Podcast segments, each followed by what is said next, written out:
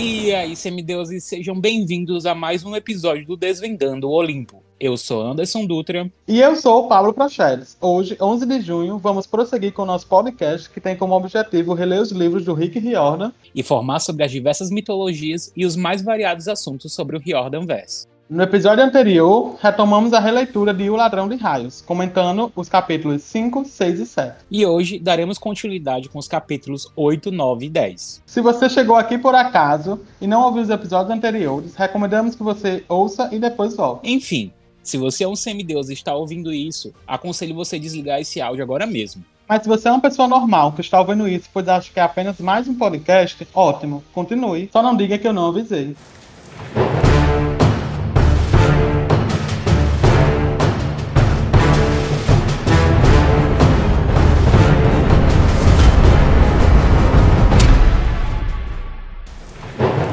Bem, antes de tudo, queremos agradecer mais uma vez a todos vocês que estão nos ouvindo e nos acompanhando. É, o feedback de vocês é super importante para que a gente possa mensurar como está dando andamento no nosso trabalho. É sempre bem legal vocês dizerem para a gente o que vocês estão achando dos nossos episódios. Isso, é muito bom saber o que vocês estão achando sobre o nosso trabalho, que a gente está fazendo com muito carinho, com muita dedicação, muita pesquisa, e está sendo muito divertido fazer. Então, saber que vocês estão gostando está sendo muito gratificante. Enfim, muito obrigado, semideuses, e vamos de episódio número 3. Atenção, semideuses! Informamos que os minutos a seguir podem conter spoilers, e os nomes dos personagens podem sofrer alterações de pronúncia. Para uma melhor experiência, aconselhamos o uso de fones de ouvido. Desejamos a todos uma boa aventura. Bem, no episódio anterior, o PS foi dormir depois de um longo dia no acampamento Meio Sangue, várias informações. E o dia se inicia no acampamento, ele já se acostumando com essa rotina, ele já percebe que ele é muito bom em grego, ele tem uma facilidade de compreensão.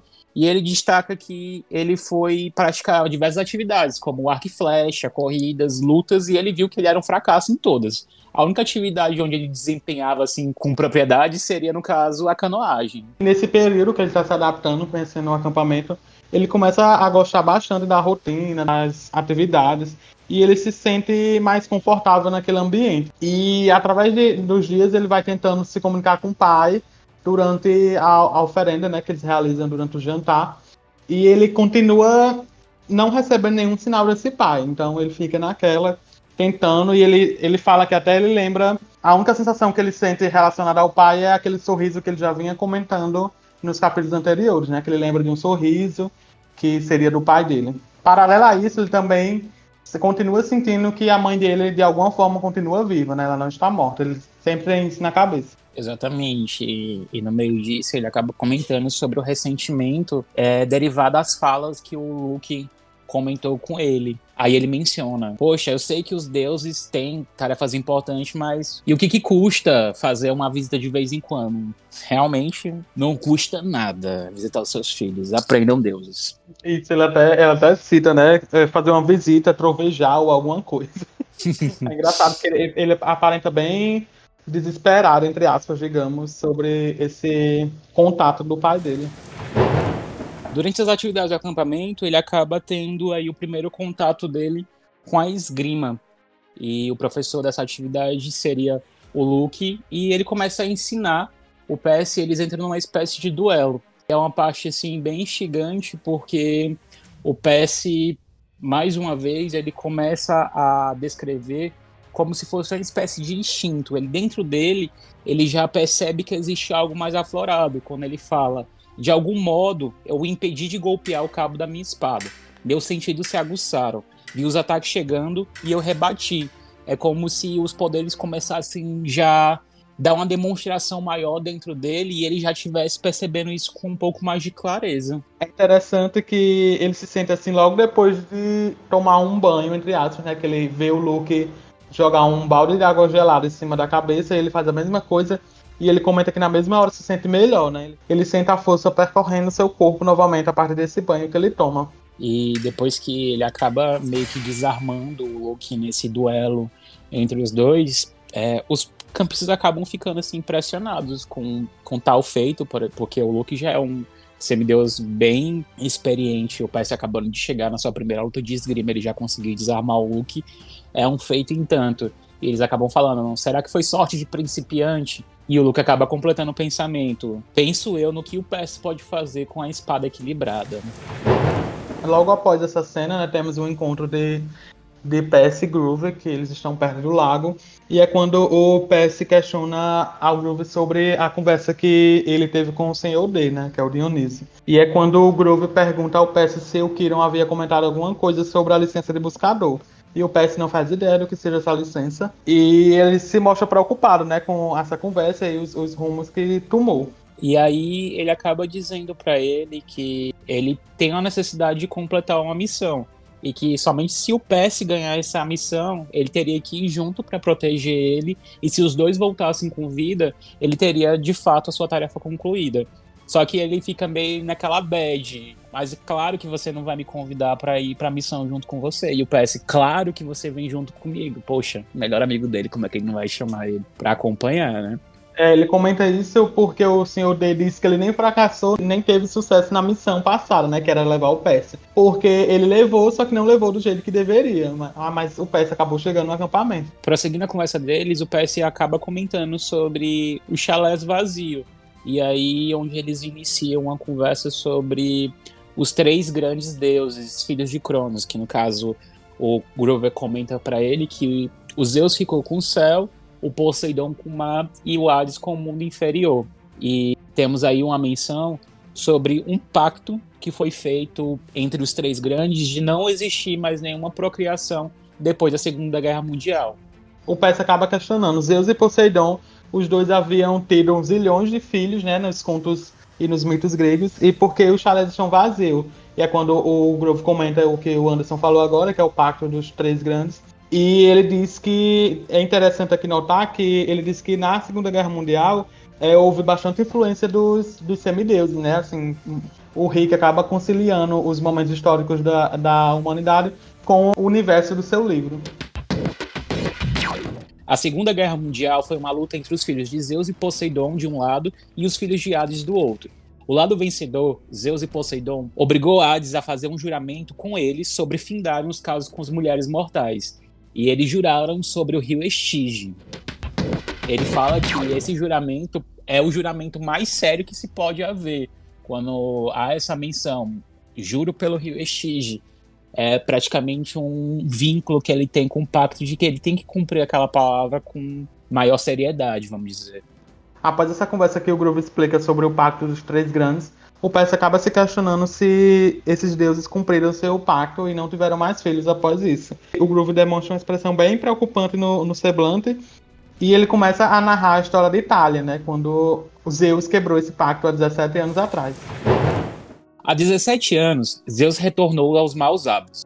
Havia uma estrela de TV e ele simplesmente não conseguiu evitar, dando origem a uma menininha chamada Talha, Zeus se safou com facilidade porque é imortal, mas causou um destino terrível para sua filha. Quando Hades descobriu a respeito da criança, não ficou nada contente com a quebra do juramento e libertou os piores monstros do Tártaro para atormentar Talia. Um sátiro foi designado para ser guardião dela quando completou 12 anos, mas não havia nada que pudesse fazer. Ele tentou escoltá-la para o acampamento com os outros meios-sangues e eles quase conseguiram chegar até o topo da colina. As três benevolentes estavam atrás deles com um bando de cães infernais. Estavam quase sendo alcançados quando Talia disse a seu sátiro que levasse os outros dois meio-sangue para um lugar seguro enquanto ela tentava conter os monstros. Ela estava ferida e cansada e não desejava viver como um animal caçado. O sátiro não queria deixá-la, mas não conseguiu fazê-la mudar de ideia e tinha de proteger os outros. Assim, Talia defendeu-se no final sozinha, no topo daquela colina. Quando ela morreu, Zeus se apiedou dela, transformando-a naquele pinheiro. Seu espírito ainda hoje ajuda a proteger as fronteiras do vale, e é por isso que a colina é chamada de Colina Meio Sangue. É importante notar através desse conto que os deuses não costumam interferir né, nas batalhas de seus filhos, mesmo sendo dos três grandes. Zeus acabou esperando a situação se formular ali para agir, no caso. É, a partir disso, o PS começa a indagar o Grover sobre o mundo inferior. Se os heróis realmente partirem em alguma missão e trouxer alguém com vida de lá. E ele acaba ficando assim, meu Deus, o que, que ele tá querendo dizer com isso? Ele acaba despistando e ele diz para ele que os Saturn são designados a guardar os semideuses. E quando eles encontram algo muito forte, no caso algum dos três grandes, eles acabam alertando ao Kiron para que ele possa acompanhar mais de perto. Nessa fala, o PS nota que o Groove está tentando se acalmar mais do que acalmar o PS, né? Através dessa fala de que o PS não seria o filho de um dos três grandes, e sim de algum deus menor.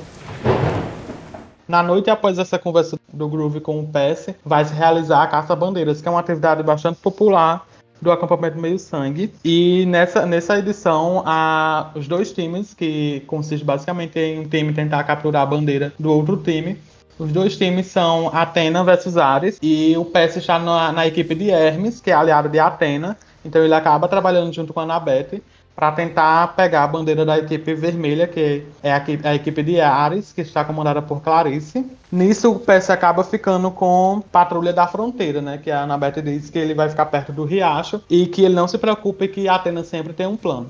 E aí o PS fica meio triste porque ele acredita que designaram uma função para ele que não é tão interessante. E aí ele até menciona, sempre eu fico do lado de fora da diversão, porque ele acaba escutando o pessoal lutando e ele sozinho vigiando essa fronteira. E aí quando a gente entra numa parte que é bem legal desse capítulo, que ele fala: "Então ouvi um som que me deu um calafrio na espinha.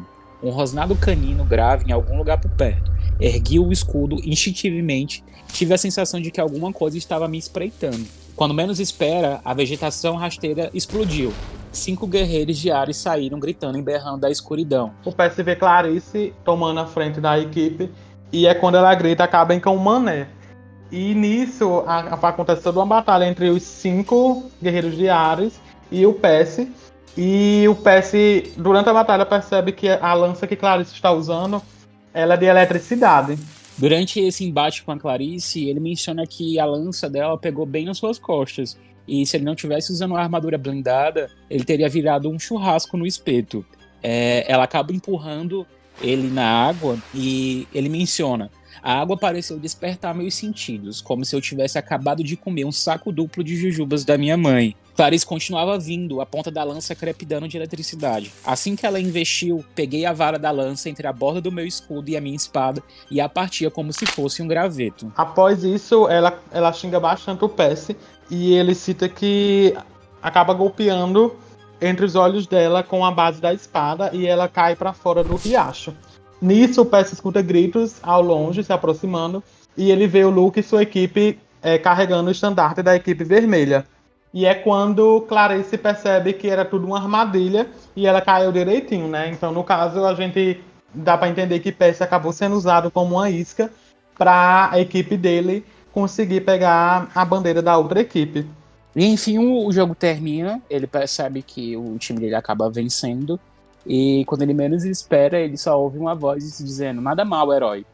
E quando ele olha pro lado, a Annabeth se materializa ali na frente dele usando um boné de beisebol dos Yankees. A gente mais na frente a gente tem uma explicação mais detalhada, mas é um artefato mágico que ela tem, que foi dado pela mãe dela, Atena, onde ela fica invisível quando ela coloca este boné.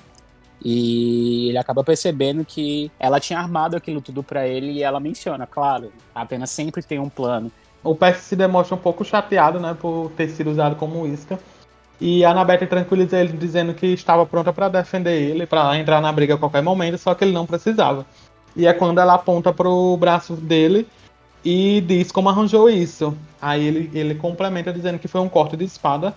Ela diz: não, era um corte de espada. E ele vê uma longa cicatriz branca que estava desaparecendo aos poucos, né? Então ele, ele acabou se regenerando aos poucos sem nem perceber. Quando ele acabou saindo do riacho, ele se sente extremamente fraco. É como se aquela energia toda que ele estava sentindo se esvaísse. Ele acaba caindo e a Annabeth segura ele. Quando menos espera, é, eles ouvem um rosnado de um cão novamente, só que muito mais perto deles. É quando sobre as, algumas pedras próximo de onde eles estavam aparece um cão preto do tamanho de um rinoceronte, com olhos vermelhos como lava e presas que pareciam punhais é, ficam todos desesperados e Annabeth grita: Percy, corra. Ela ainda tenta ficar entre o cão e Percy, porque ela, ela compreende que o cão está tentando atacar diretamente o Percy, mas o cão é mais rápido que ela e pula por cima dela, né, em direção ao Percy. E é quando várias flechas atingem o cão e acabam o matando. Ele cai morto nos pés do Percy. O Percy até disse que por algum milagre ele ainda estava vivo. É, a Clarice acaba se irritando muito e fica dizendo que foi o Percy que convocou. Só que na verdade a gente sabe que não foi. E todos muito preocupados ali porque o Percy está muito ferido. E a Annabeth pede para que ele entrasse dentro do lago novamente para que ele pudesse se recuperar, porque ela já percebe de alguma forma que a água tem esse poder de cicatrizar o Percy. O Percy segue a instrução dela e quando menos se espera, todo mundo passa a olhar para ele e ele observa aquela cena, todo mundo meio que boquiaberto para ele, e ele diz: "Não estavam olhando minhas feridas cicatrizar, olhavam para algo acima da minha cabeça."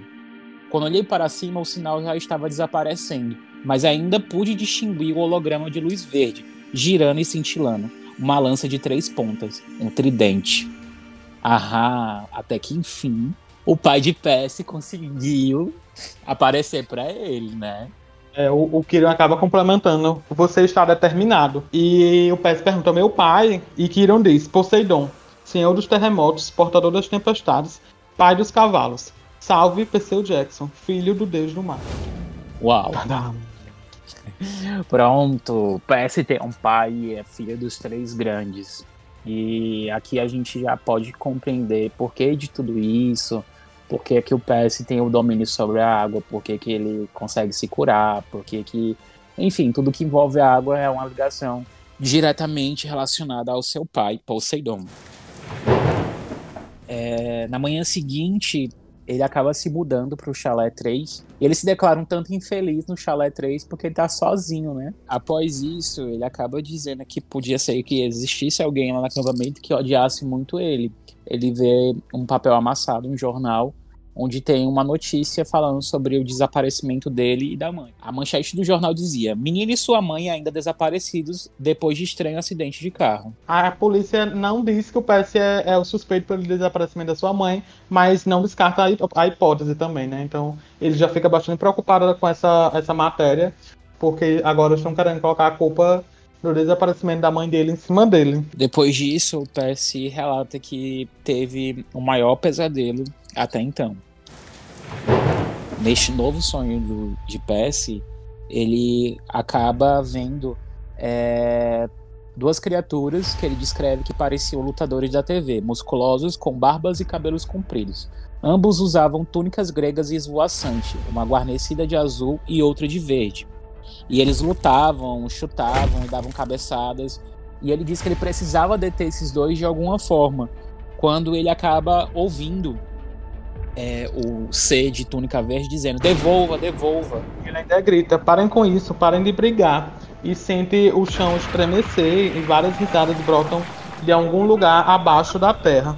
E uma voz profunda e maligna diz: Venha para baixo, pequeno herói. A areia então se abriu debaixo dele, uma fenda que é direta ao centro da terra. Os pés dele escorregaram e as trevas o engoliram. Acordei certo de que estava caindo.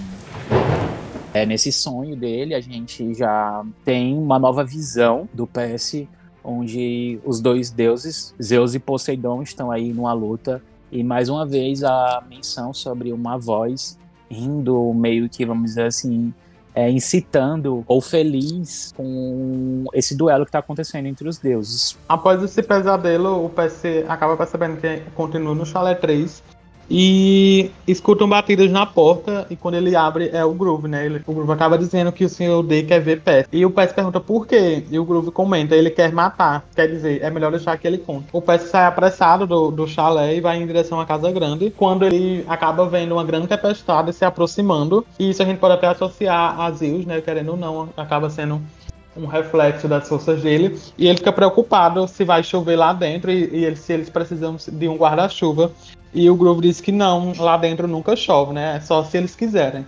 Ah, de certa forma, vão ter por encantamento. Nessa cena, o Sr. D, muito irritado, diz com muita fúria sobre essa questão de castigar o PS, e existe essa correlação por, mais uma vez, os três grandes terem quebrado essa promessa de não terem procriado filhos após é, o PS ter sido reclamado pelo seu pai como filho de Poseidon.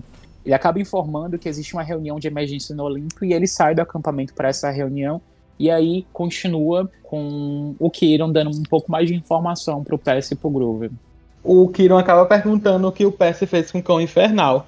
E o Percy, sem entender, diz que estava apavorado e que não fez nada, né? Se, se ele não tivesse sido alvejado com as flechas, o Percy provavelmente estaria morto. E o Kiron acaba confessando a ele que ele vai enfrentar coisas bem piores do que um cão infernal.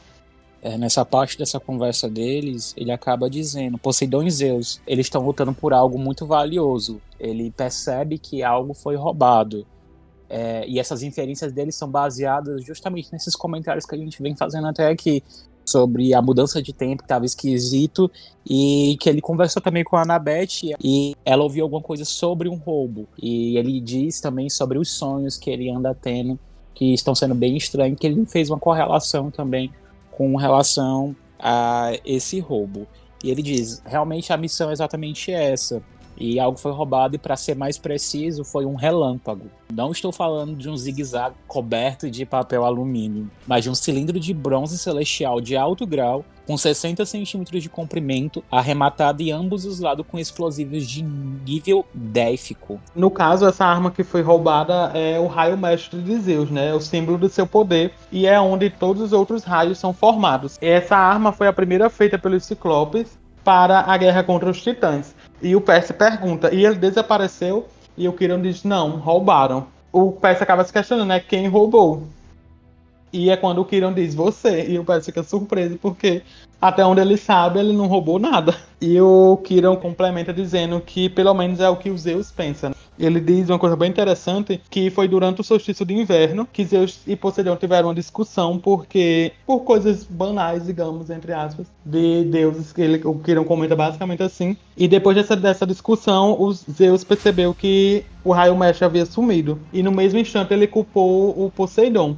Nisso, é, o Kiron acaba dando uma informação bem, bem interessante, que ele diz que um deus não pode usurpar diretamente o símbolo de poder de outro deus. Isso é proibido pelas mais antigas leis divinas.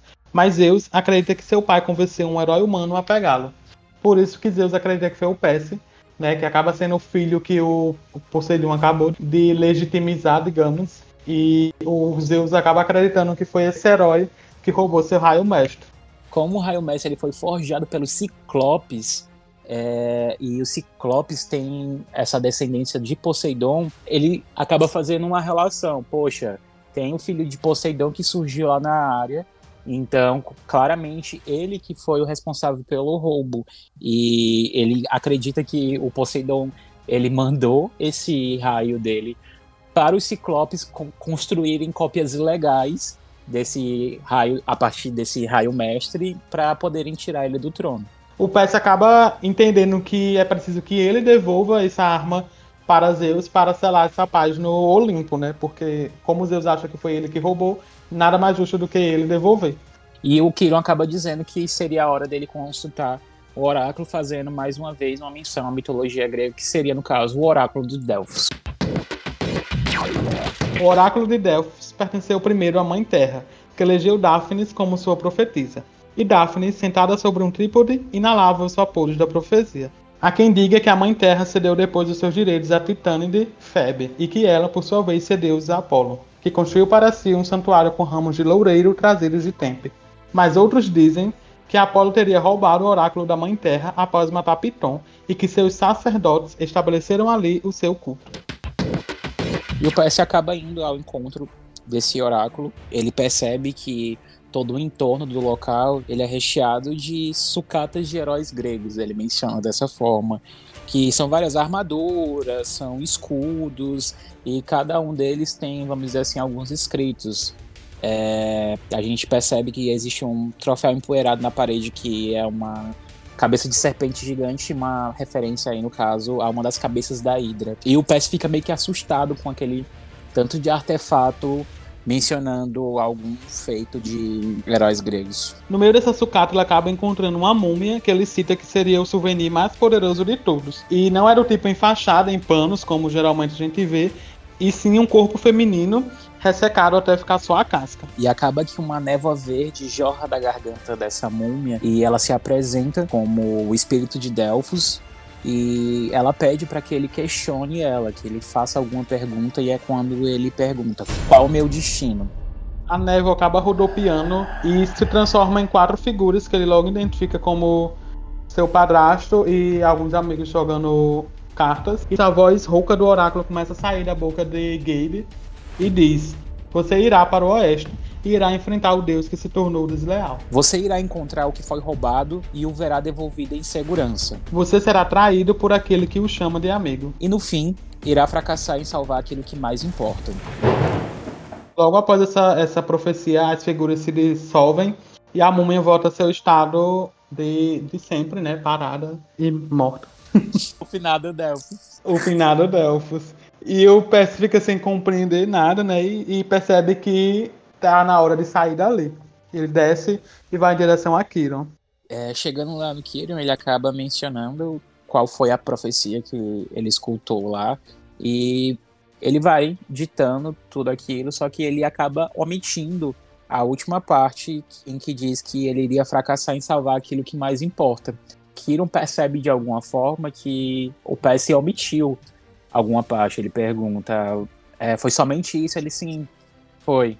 E ele acaba mencionando que para ele não seguir tão ao pé da letra aquela profecia, porque nem sempre aquilo deve ser interpretado de uma forma literal. Tem, às vezes, alguma entrelinha dentro da profecia que pode ser interpretada de alguma outra forma. E nisso o Percy acaba se questionando por onde deve começar, né? Quem é esse deus do oeste? E ele acaba percebendo se tratar de Hades. E nisso o Kiron revela a localização da, da entrada do mundo inferior, que seria Los Angeles. Nisso o Percy ele fica muito nervoso com toda essa situação, mas não era medo. Ele menciona que no caso seria uma expectativa, o desejo dele de vingança por conta da mãe.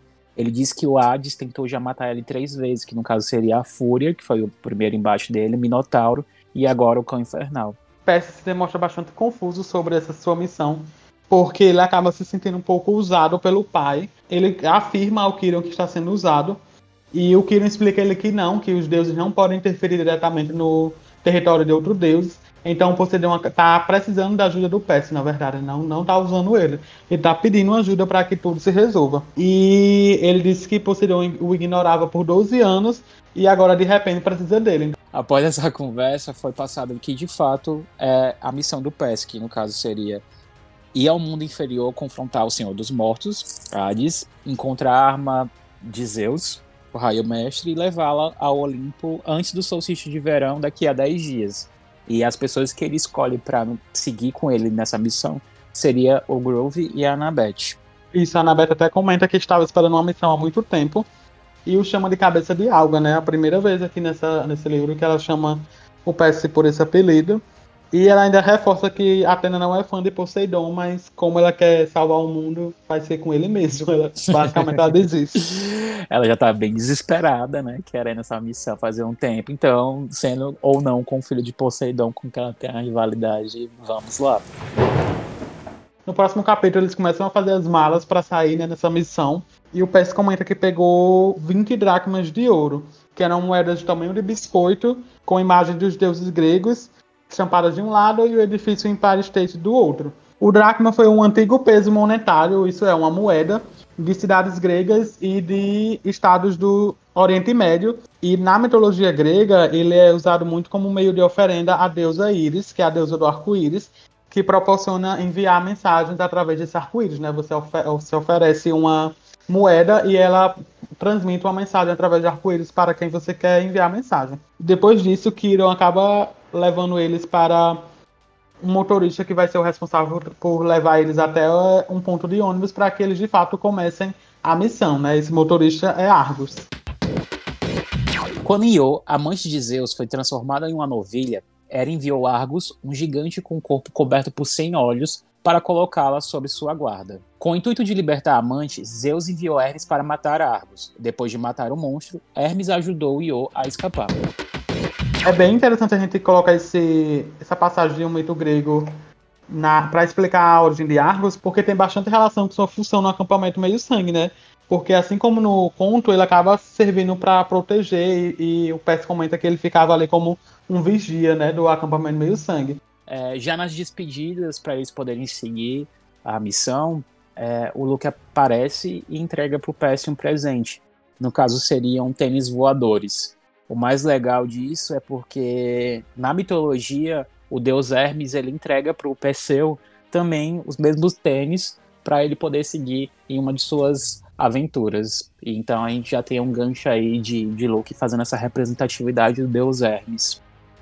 Isso, e também a Anabete acaba mencionando mais uma vez o seu boné, né, do, dos Yankees, que ela recebeu da mãe dela e tem a capacidade de deixar o usuário invisível. E o Pes fica naquela, só eu que não tenho um presente dos deuses, um artefato, né, assim, do meu pai. E é quando o Kiron entrega a ele a contracorrente, né, que é uma caneta que a gente viu lá no comecinho do, do livro, que se transforma em espada, que o Kiron disse que estava guardando há bastante tempo, não sabia pra, para o que ainda, só que era o momento de entregar o Percy, porque foi um presente de Poseidon.